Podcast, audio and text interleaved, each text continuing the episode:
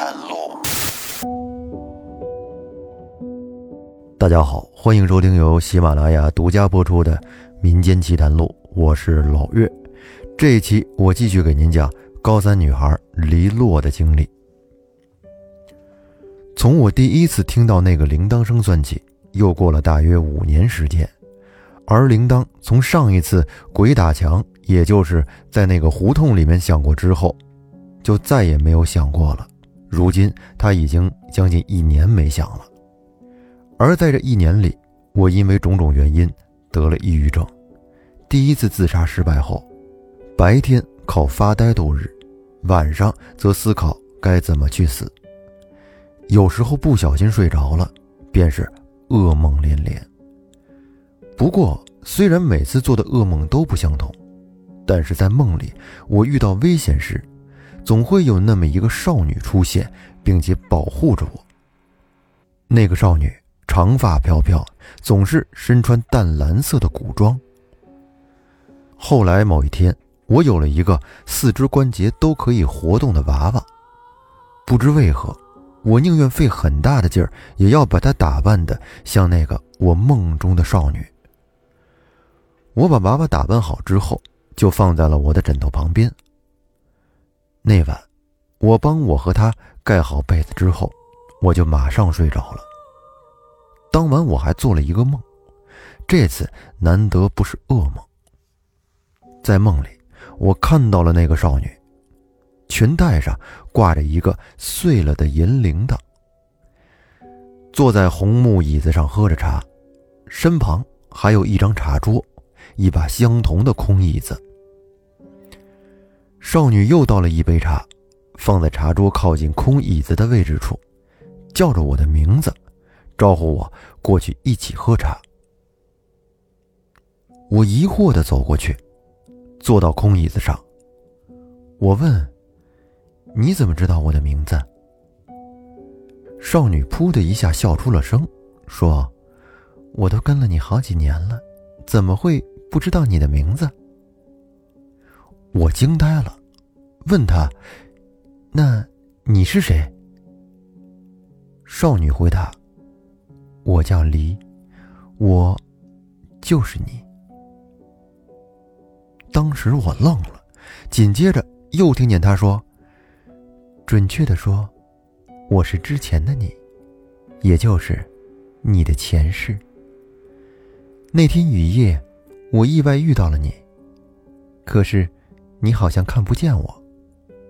然后我就跟着你，想看看你当时要去做什么。结果你好像挺害怕的，我以为你要跑。”就加快脚步追了上去。结果你突然停了下来，我没反应过来就撞进你的身体了，所以你才看到了那些画面。我当时愣愣的问：“那，那个马车里的是？”少女停下手中喝茶的动作，看了看我，眨了眨眼睛，苦涩的笑了。那是我。未来的夫君，他是县令的公子。那晚，他要去参加科举，我是去送行的。我们两家本来已经准备好结亲了，结果他非要去考举。他说要用十里红妆来娶我，他一定要给我他能给的最好的。然后，我说不过他，他就去考试了。说到这儿，黎的眼泪便一滴一滴的往下掉。还没等他说完，我突然就感觉头很痛，仿佛有人要把我撕成两半一样。我拼命的捂着头，确实很疼很疼，但是意识却格外的清醒。在我眼前恍惚的闪过几个画面，有战火、动乱，还有两具死状凄惨的尸体。一辆破碎的马车，一位愤怒的老人，一对同样死状凄惨的老夫妻和一个绝望的少女，还有一条河。然后就什么都没有了。在黑暗里，少女的声音再次响起：“我等到了他，又没等到他。阿离，努力活下去，因为，我当年自杀的执念太深，又正好遇到动乱，无人为我下葬，所以，死后我变成了孤魂野鬼。按常理来说，我是不能投胎的。我的怨气不重，又算着他差不多也快转世了，便悄悄的强行将自己的一部分魂魄送入轮回。所以你天生魂魄不全。我的铃铛因为那一次受创太大，这里也已经没有会修这种铃铛的匠人了。你体内阳气弱，阴气重，容易吸引到那些不友善的东西。我的铃铛坏了，就没法提醒你了。阿离，虽然你还要经历几劫。但请你努力活下去，帮我见到他，好不好？我会努力守护你。还有，帮我买个铃铛吧。我知道你也喜欢铃铛，挂在你身上就可以，我听着舒服，你也听着安心。还有，谢谢你，帮我找到了寄身之处。说着，他的声音。就消失了。我睁开眼，只见外面天已经蒙蒙亮了。后来，梨还是会经常出现在我的梦里，腰间挂着我帮他买的铃铛。偶尔和那些梦魇打架时，会受伤掉个眼珠之类的。我第二天起来时，会见怪不怪的帮他小心安上。这个是因为娃娃的眼珠掉了，是可以从后脑勺那块打开再安上。再后来，我上了高三，抑郁症也彻底的转变为了重度。我每天都在不安中度过，自残已经成了一种习惯，还很怕见人见光。说个题外话，这时我已经在铃铛锈了之后很久都没戴过了，娃娃也疯了起来。妈妈吓得就给我从网上买了一个开过光的、上面刻着经文的手链，但是没什么用。直到某天，我不知为何心血来潮的买了一个和之前一样的铃铛。铃铛来的那天，我拿着铃铛晃了晃，不安的心在那一刻突然平静了下来。值得一提的是，可能是那条手链的作用。但诡异的是，这手链它不紧，无论我把手链戴到左手还是右手，戴上手链的那只手乃至整条手臂，都会在戴好的那一瞬间完全脱离，一点儿都用不上。但只要是一把手链摘下来，手和手臂就可以恢复如常了。不知道为什么。那黎洛的故事说到这儿呢，算是一个节点。我在和他聊天的过程中呢，也问了他一些问题，因为他的这个经历确实就和演电影一样，太不可思议了。我就问他：“你从小和普通人有没有什么不一样的地方呢？”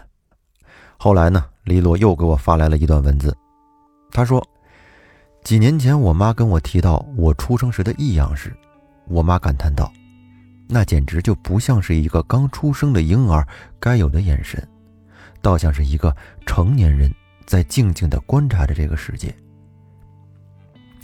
黎说：“我天生魂魄不全，不是没有道理的。我从小不是体弱多病吗？又经常遇到邪事儿，家里就请过几次神婆或者道士看。他们说我身上有条大蛇。说个题外话，这是因为我爸小时候为了护鸡打过蛇。他们又说我魂魄不全，因此呢，也驱过蛇。”也招过几次魂。蛇有没有驱成我不知道，但是魂倒是一次都没有招成功。神婆也不解，长辈们也不解，我也是一直没说过话。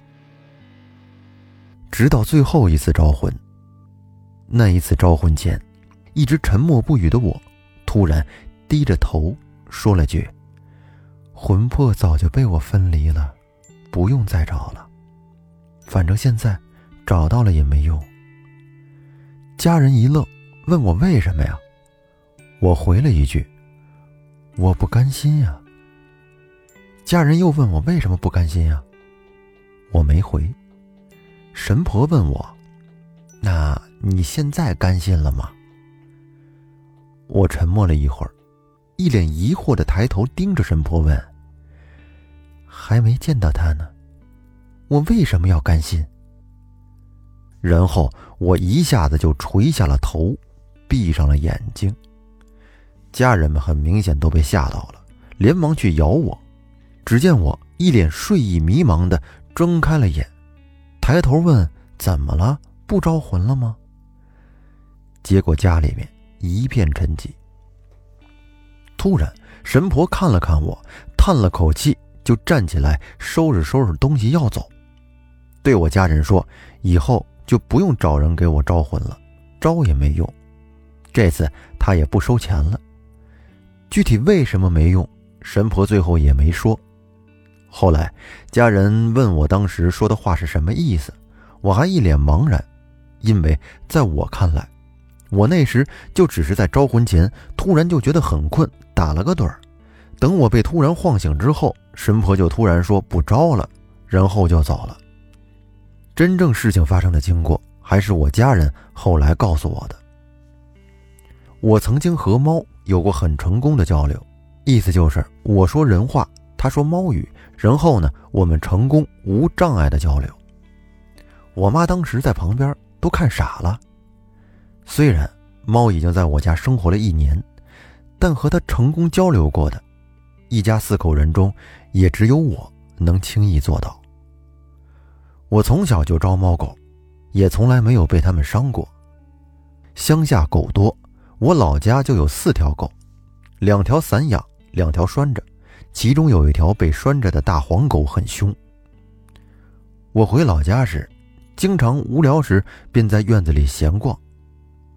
这时，我一般都是身前一条狗，身后一条狗，有时两条狗都在身后时，它们就会打架，争谁在第一个。而那条大黄狗，别看它很凶，但是却从来没有凶过我，它从来都很听我的话，也只听我的话。我坐，他便坐；我站，他便站，很可爱。但是他一直对别人很凶，包括我爸和几乎一直住在老家的爷爷奶奶。我们一家对这件事儿都觉得很稀奇。再转回来说，我那娃娃，之所以我会信那个梦，是因为在之后的梦与现实里，如果梦里他不慎伤到的是左眼珠。相应的，在第二天早上起床时，现实里的我身边的这个娃娃也是左眼珠掉了出来。我也不知是什么原理，但是我确信我在现实中给他粘眼珠粘的真的很牢。但不知为什么，无论我晚上动不动他，第二天我起来时，他的眼珠还是已经掉了。其实梨的存在不只有我知道。只是离从来不会像那种恐怖电影、小说里所描述的鬼一样，随随便便就攻击人。例如那个楼梯上的男生，还有初中我们班里的男生，离从来都是人不犯我，他不犯人；人若犯我，他必犯人，而且犯的轻重由对方犯的轻重决定。有一回，有一个男生欺负我，我拿刀威胁了那个男生。当时我的意识并不是很清醒，但不知为什么，虽然我大脑意识模糊，但是行动却迅速利落，又快又准，行为也没有出一点差池。说句题外话，当时抵在那个男生脖子上的是刀背，而不是刀锋。反正我那时是完全没有了平时的软弱与唯唯诺诺。那个男生说，他那次是真的体会到了什么叫人狠话不多。而正对着站在我面前的其他男生，都在事后悄悄地说：“那时看到我当时突然满脸的阴森幽怨，他们只觉得脊背发凉，吓得一声都不敢吭，只能眼睁睁地看着我贴在同学的耳朵边，小声轻轻说了什么，然后再瞧那个同学猛地打了一个激灵之后，一脸惊恐的慢慢转头看了我一眼，我也转眼盯着他，慢慢的笑了。之后，同学突然瘫软在地，瞬间就尿了裤子，而我还是那副表情，只是多了几丝讥笑的回到了座位上，然后我就恢复正常了。而我当时只觉得身体不受控制，就像是有人在冥冥之中控制着我的身体，而耳边的铃铛声也在轻轻的响着。等我恢复意识，一切就都已经结束了。而从此呢，班里再也没有人欺负我。在我和黎洛的聊天过程当中，黎洛还说过他的一些和普通人不太一样的地方。你比如说，体寒、怕冷也怕热，从小体弱多病，一场感冒一年也好不了。夏天呢，其他人开空调、开风扇的时候，他一般都戴着帽子、戴着口罩，一年四季都不穿短袖，就算穿短袖，也会在外面套一件防晒衣，因为他比较容易中暑。反正，在我看完了黎的讲述之后呢，我觉得，对于一个年纪轻轻、正值花季的少女来说，还是应该阳光开朗一些，多感受一下这个世间的美好与善意。因为抑郁症是很痛苦的一件事儿，也希望黎洛以后不要再做出伤害自己的事情了。嗯，但是这一期呢，咱们说的就差不多了。在下一期呢，还是黎洛和我讲的故事，是关于在梦里边。那个少女梨对她讲的故事，她又把这个故事呢复述下来，又讲给了我。那么在下一期，大家可以听一听梨的经历。好，那这期节目咱们就说到这儿，感谢大家的收听，我们下期再见。